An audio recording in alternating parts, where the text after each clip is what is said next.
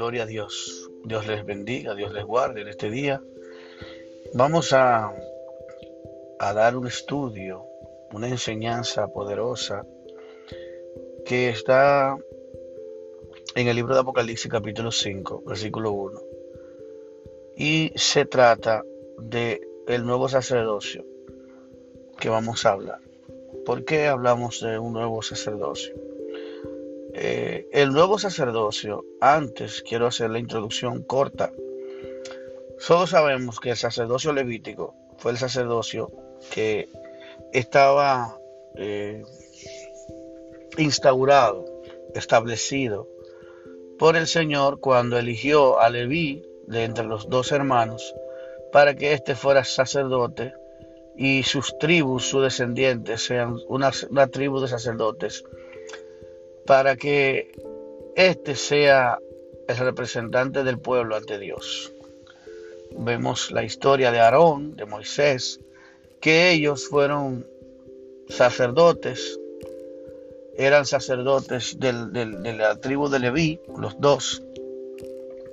Importante es también que en la repartición de las tierras no se le a la tribu de Leví no se le dio tierras porque la herencia de ellos era el Señor. El mismo Señor lo estableció que, que Jehová iba a ser su herencia. El Señor, la administración era de, eh, le correspondía a ellos. Y este, esta tribu como sacerdote, como una tribu de sacerdote, le entonces le iba, iba, no iba a recibir herencia, sino que iba a recibir de los hermanos lo, lo que eran eh, las ofrendas del pueblo, ya que estos no iban a dedicarse más que a, servirle al Señor. Mientras los demás iban a tener riqueza, iban a poder tener cosas. Estos estaban dedicados para el servicio del templo del Señor. Los levitas, eh, entre ellos hay varias líneas. Están los, los sadoquitas, que es los descendientes de Sadoc. Y aquí vemos cómo esa línea genealógica siguió durante siglos eh, el servicio de lo que es la presencia de Dios. Dios a esta tribu le entregó de manera personal la dirección de que estos iban a poder entrar a la presencia de Dios. Iba entre ellos a escoger sacerdotes para que ministraran la presencia de Dios en el lugar santísimo. Más nadie podía ofrecer sacrificios ni podía presentarse a hacer ofrendas como solamente las personas descendientes de esta tribu. Entonces, amados, es importante que sepamos que luego que las, los, eh, estos sacerdotes, habían diferentes tipos de ellos, estaban los escribas, los fariseos, los saduceos también, que eran los descendientes de, de Sadoc, los fariseos eran también sacerdotes, pero a la vez eran considerados como políticos dentro de lo que es, eh, vamos a decir, el punto. Porque los, sadoquitas, los sacerdotes, eran de mayor jerarquía en la sociedad. Estos eran de menor jerarquía, pero eran mayoría. Y a la vez también eran considerados diferentes a los, a los, a los, a los saduceos, que son descendientes de los sadoquitas, porque los saduceos no creían en la resurrección de los muertos. Los fariseos sí. Por eso luego usted ve que cuando Pablo fue juzgado, él comienza a decir que a mí se me juzga por, por creer en la resurrección de los muertos. Y ahí crea un conflicto entre saduceos y, fariseos, porque él sabía que si se iba por ese lado, a través de utilizando ese tipo de cosas, eh, iban a, iba a crear un conflicto mayor. Y él lo hizo sabiamente, el apóstol Pablo, que, era un conocedor de la palabra y un, fariseo también. Entonces, amados, ¿cuál es el punto? Que en el libro de Oseas, vamos a buscarlo, antes de leer Apocalipsis, quiero que vayamos al libro de Oseas. Oseas capítulo 4, versículo 6. Dice, mi pueblo fue destruido porque le faltó conocimiento. Por cuanto desechaste el conocimiento, escuche bien, yo te echaré del sacerdocio y porque olvidaste la ley de tu Dios, también yo me olvidaré de tus hijos. ¿Qué hizo el Señor en este caso? Miren esto. Primero dice, él le, le establece algo profético, un juicio profético sobre la tribu de Leví, sobre los sacerdotes.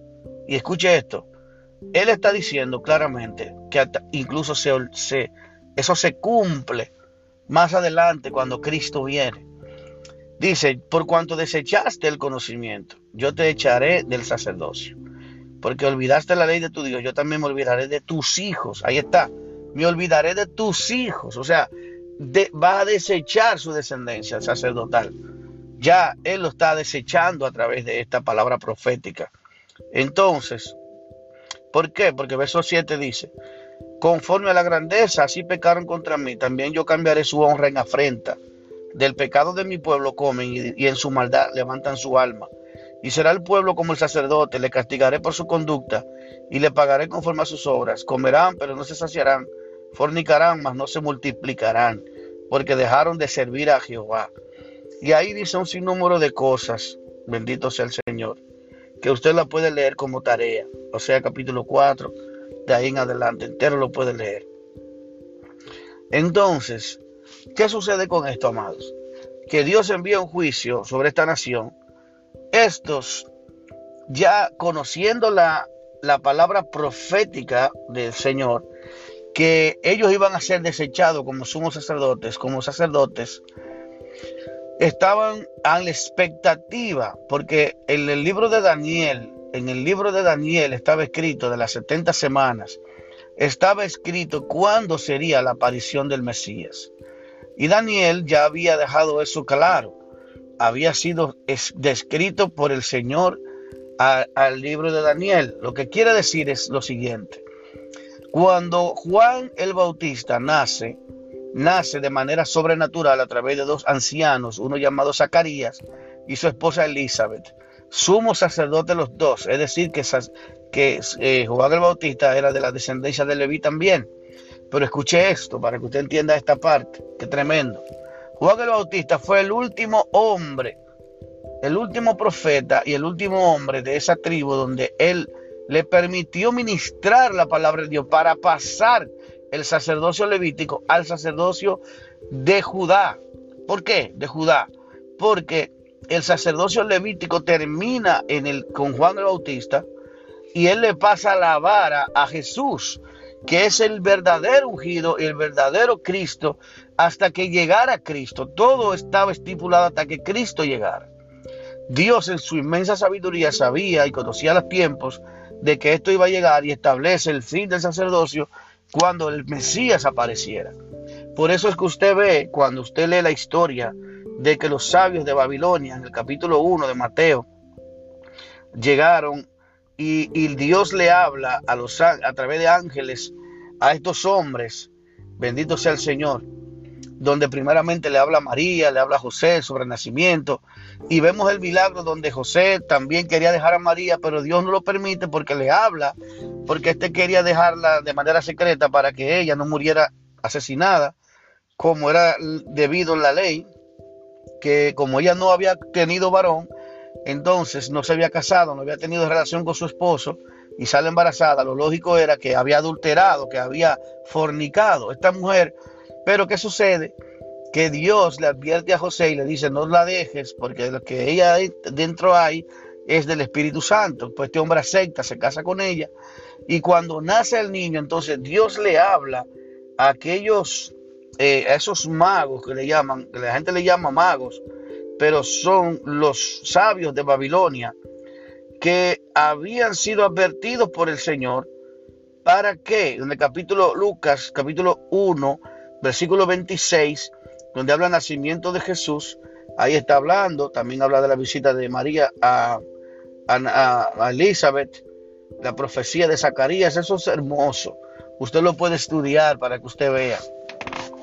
Entonces, Dios le habla a Zacarías y le dice, mira, vas a tener un hijo.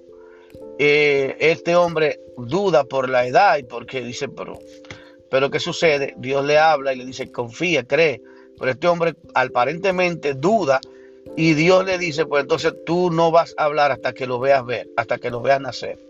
Y no, y dice que salió mudo de ahí, de, porque había durado bastante, había visto visión y la gente decía, parece que vio una visión, parece que sucedió tal y tal cosa. Y él no pudo hablar hasta el nacimiento de Juan. Bendito sea el nombre del Señor. Entonces, amados, sucede que este hombre, cuando eh, Juan el Bautista nace, bendito sea el nombre del Señor, María queda eh, tenía seis meses, perdón, Elizabeth tenía seis meses. María entonces queda embarazada del Espíritu Santo. Y el mismo ángel le dice, Elizabeth, tu parienta, escucha bien, Elizabeth, tu parienta, eh, ha concebido también. Esta cuando dice, cuando se sorprende por la edad y el milagro de Dios, de los ángeles le hablan la razón de todo esto, quién era Juan y todo esto, esta María, su parienta, va a ver a, a, Elizabeth. Y como Dios le había prometido a sus padres que Juan iba a ser lleno del Espíritu Santo desde el vientre de su madre, en el momento que María ve a Elizabeth, dice la Biblia que la, criatura saltó en su vientre. Y este fue lleno del Espíritu Santo en ese momento, amados. Cuando él ve al Mesías, en ese mismo momento fue, fue impactado por el poder de Dios y esta mujer sintió algo sobrenatural en su cuerpo y hasta profetiza y dice, salve, bienaventurada, los eh, y le empieza a decir unas palabras ahí, eh, esta eh, Elizabeth a María, que es lo que los católicos ahora mencionan como el Ave María, salve bienaventurada, que esto, que de ti saldrán benditas las naciones, dirán, dirán bienaventurada.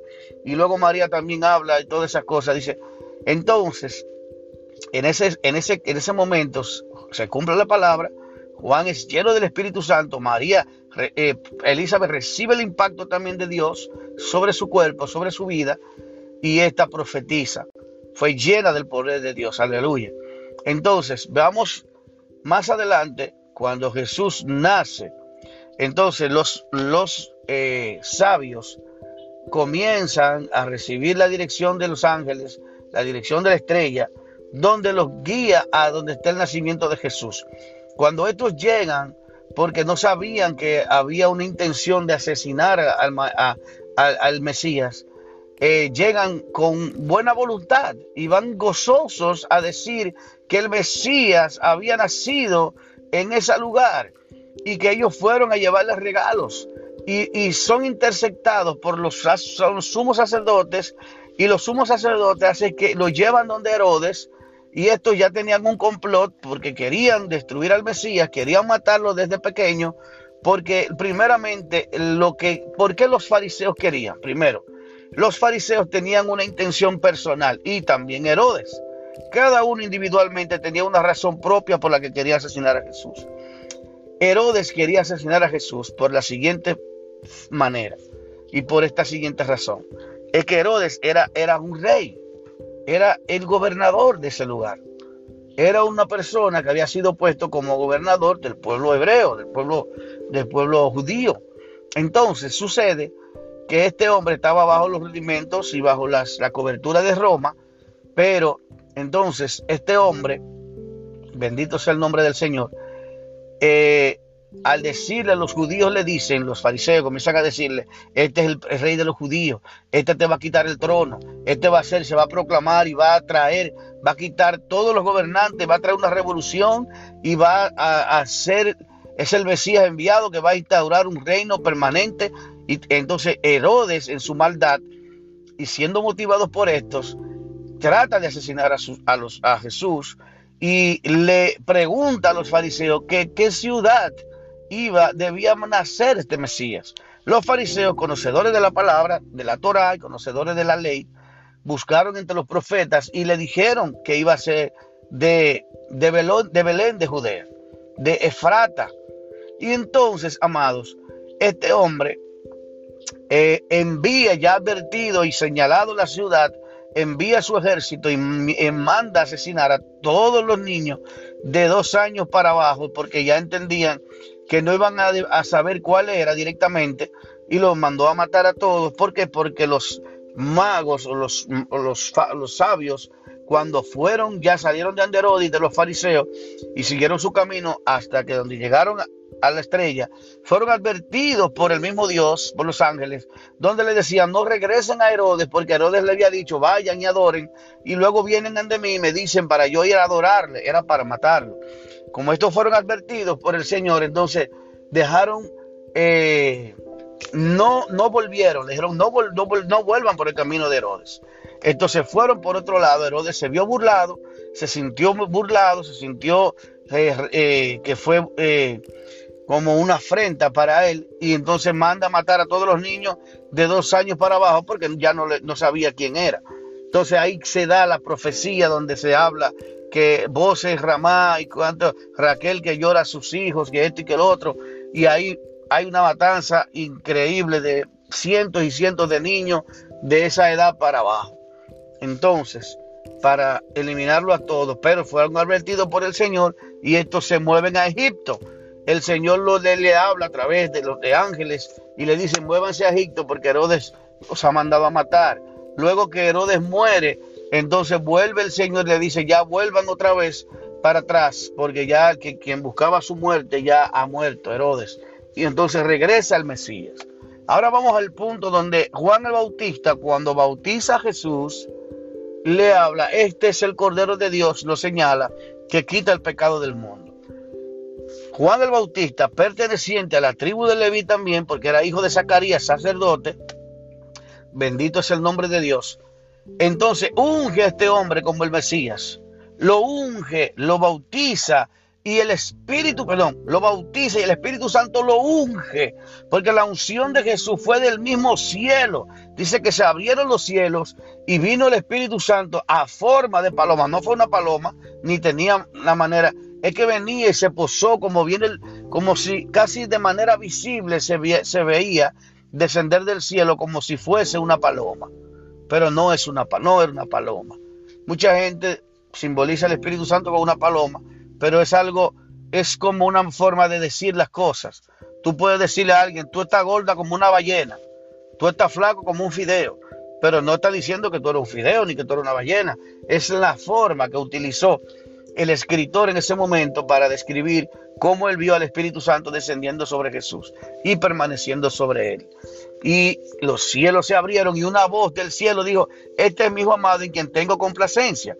La Biblia dice que Jesús es sumo sacerdote en el orden de Melquisedec.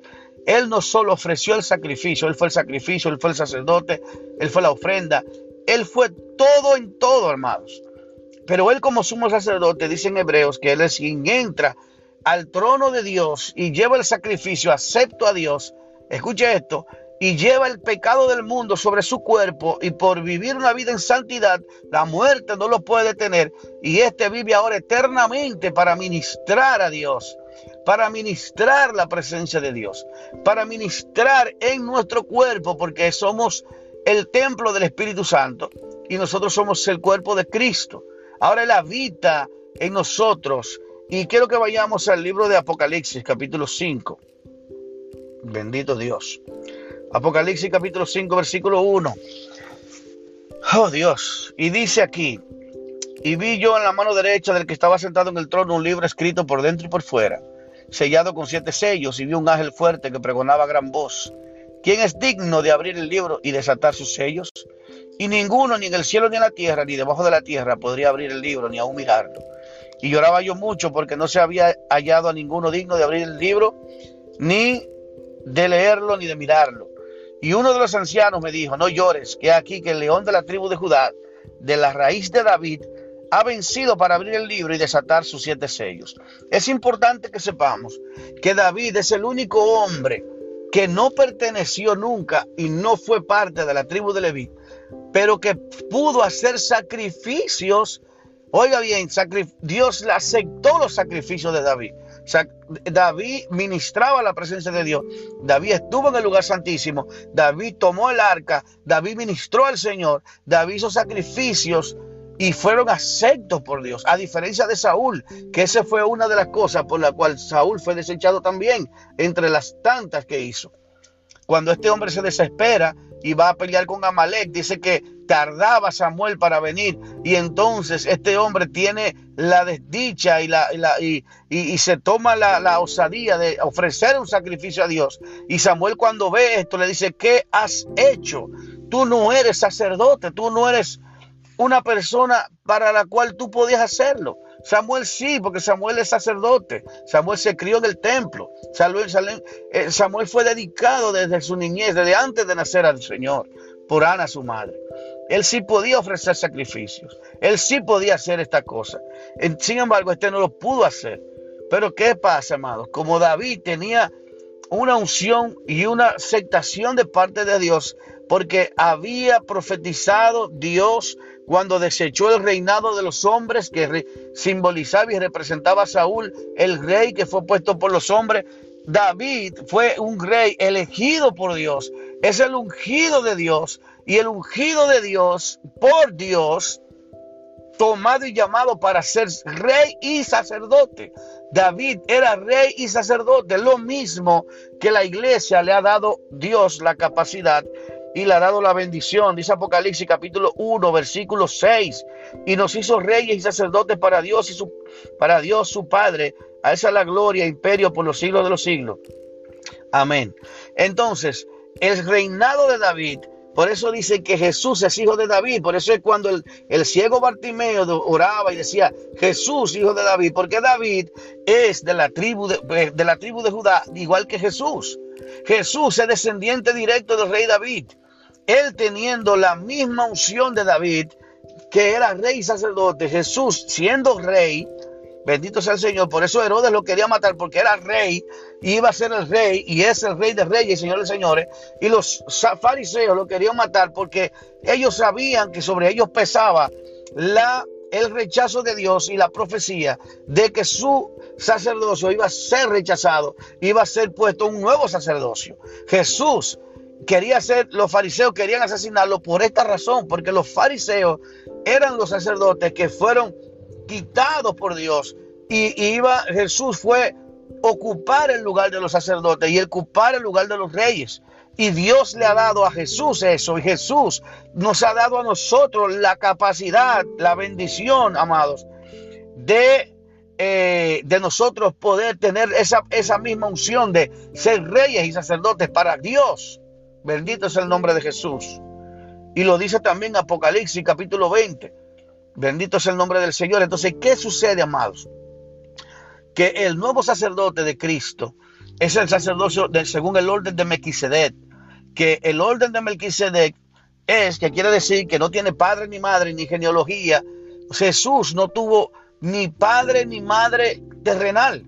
La madre terrenal, María, viene siendo un instrumento de Dios, pero Jesús no tuvo madre porque Jesús no nació. Jesús se encarnó en María. Jesús vino como, como, como un esperma y vino y presentó y maduró el óvulo, pero María realmente, aleluya, bendito sea el Señor, eh, él toma el, el, liderato, toma el sacerdocio de Melquisedec, porque representa, aleluya, Jesús es el Melquisedec del antiguo pacto que no tenía padre ni madre. Y no hay hombre que no tenga padre ni madre, sino solo dos. ¿Quiénes?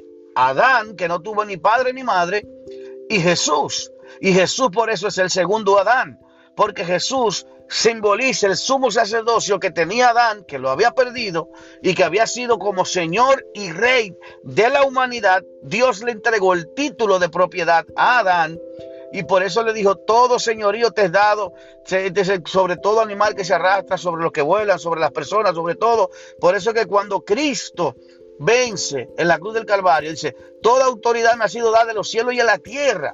Y por eso que Apocalipsis capítulo 5 lo dice. Bendito sea el Señor. ¿Qué dice el libro de Apocalipsis capítulo 5? Gloria a Dios. El libro de Apocalipsis dice claramente